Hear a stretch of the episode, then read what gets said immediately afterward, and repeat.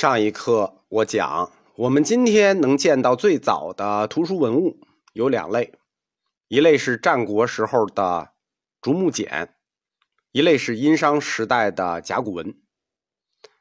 我认为，在殷商时代，除了甲骨之外，它也有竹木简。竹木简，大家都在博物馆里见过，呃，没见过真的也见过图片，就是把写了字的竹木条用绳子给编起来。这个动作就已经是早期的图书编辑整理了。那拿这个竹木条绳子一穿，这就算图书编辑。当然还会涉及到竹木的加工啊、保存啊、啊管理啊、使用什么的。从文化萌芽论的角度讲，竹木简的制作就是中国图书编辑活动的萌芽。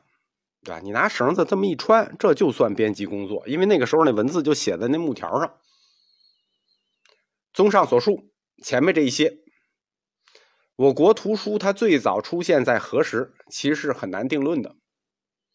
不是说出了文字就会形成图书，对吧？图书的定义也有争议，这中间需要经过很长的历史时期。如果我们从广义的角度看，说商朝的这个甲骨文归归类，它算图书的话，那么遗存至今最早的图书文物只到商朝，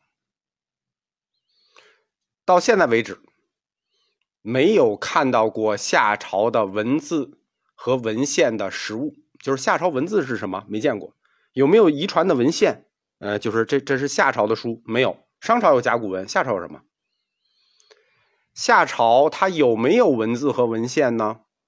可能是有的，就是我们看不到这实物啊，就是文物，但可能有，有一些资料里有记载。春秋时期的晋国史官和战国时期的魏国史官，他们做过一本编年体的史书，叫做《竹书纪年》。这本书老厉害了。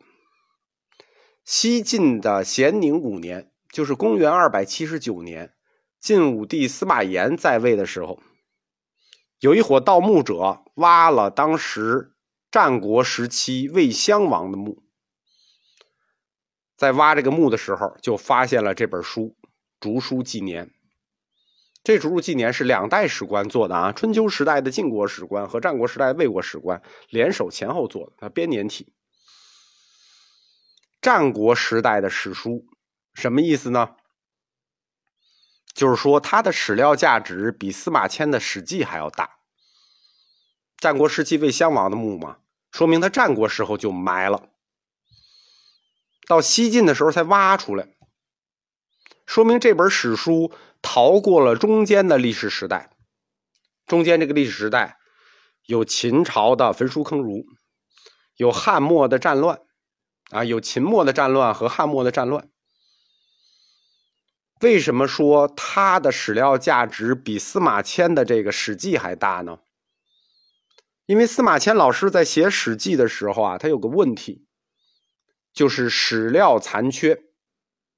很多史料在秦末的时候焚书坑儒，已经烧了，所以很多事儿，司马老师也是听说。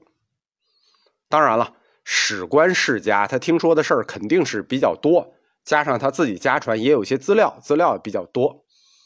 但是很显然，很多资料一定是被烧了。《史记》它的这个文体叫做纪传体，《史记》用纪传体是有原因的。你以为司马迁他想写纪传体啊？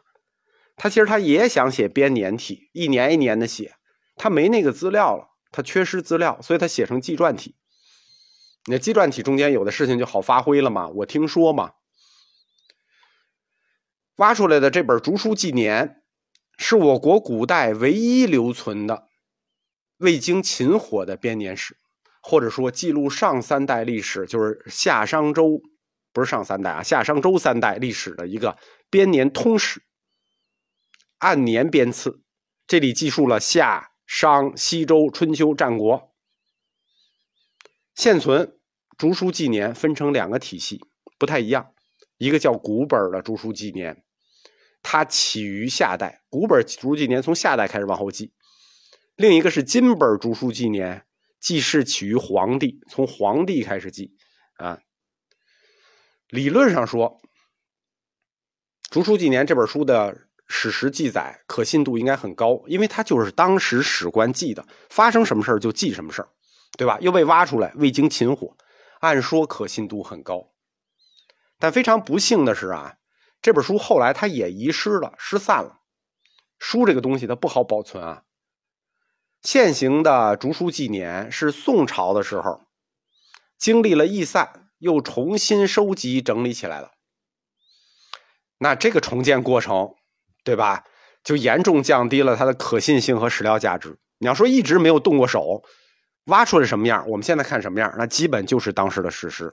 当时史官一天一天对着记的，一年一年对着记的。但是如果说你宋朝遗失了之后重建，就什么事儿只要文人一插手，那对吧？可信度就大降。即便如此，《竹书纪年》仍然是现在我们研究甲骨文，特别是历史学家去研究夏朝的一个必备史料。为什么研究夏朝必备它？因为其实除了它也没什么了。在《竹书纪年》的夏记里记载，凡夏自大禹至桀，十七王，四百七十一年，迁都八次，建都七座。那这个记载啊，跟出土的商朝的甲骨文，包括后来的金文，记载的是相符的。就是说，《史记》对夏的记载也差不多是这样。这说明什么？说明《竹书纪年》《史记》，包括出土的甲骨文，你看他们记的差不多，说明什么？说明他们都不是凭空而来的，他们一定都有一份同样的原始文件做依据，不然不同的人、不同的时期、不同的地方，为什么记得夏朝的事差不多？说明有原始文件。这就回答了刚才我们提的问题。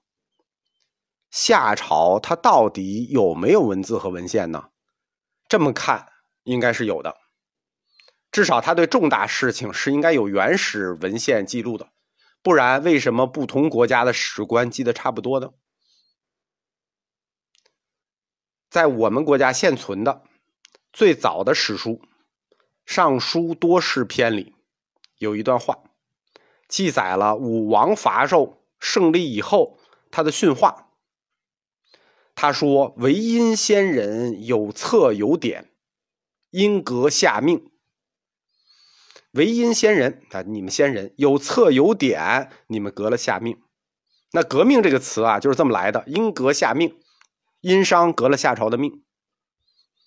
这一句话是武王伐纣胜利以后，他把殷商的旧贵族拉过来训话。你们商朝的先人有策有典，所以革命。”这个有册有典，典册它就是书。有册有典，说明殷商有了夏朝的书，夏朝的典册。为什么有册有典，它就能革命呢？叫有册有典，因革下命，所以就革命。因为有册有典这件事情，暗指有天命。你有天命，当然能革命了，对吧？苍天当死，黄天当立。革命需要有天命，你不能随便革。那这个天命在人间，它要有一个实体来作为隐喻和暗示。那天命的实体的隐喻就是有册有典。精神要用物质作为实体来呈现它的隐喻，这是一个宗教学里常用的概念，比如佛教。佛教佛法僧，其中法它就是精神，那它必须有在人间的实体做隐喻。那佛法的隐喻，那就是有经。武王说的这个，阴阁下命有策有典，阴阁下命。他为什么要说这事儿呢？跟殷商说，你们可以革了夏的命。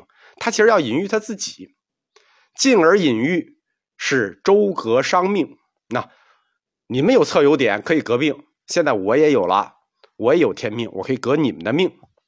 商有了夏的典策，周有了商的典策。那这个典策按看来是传的，说明什么？说明夏朝也有自己的典籍。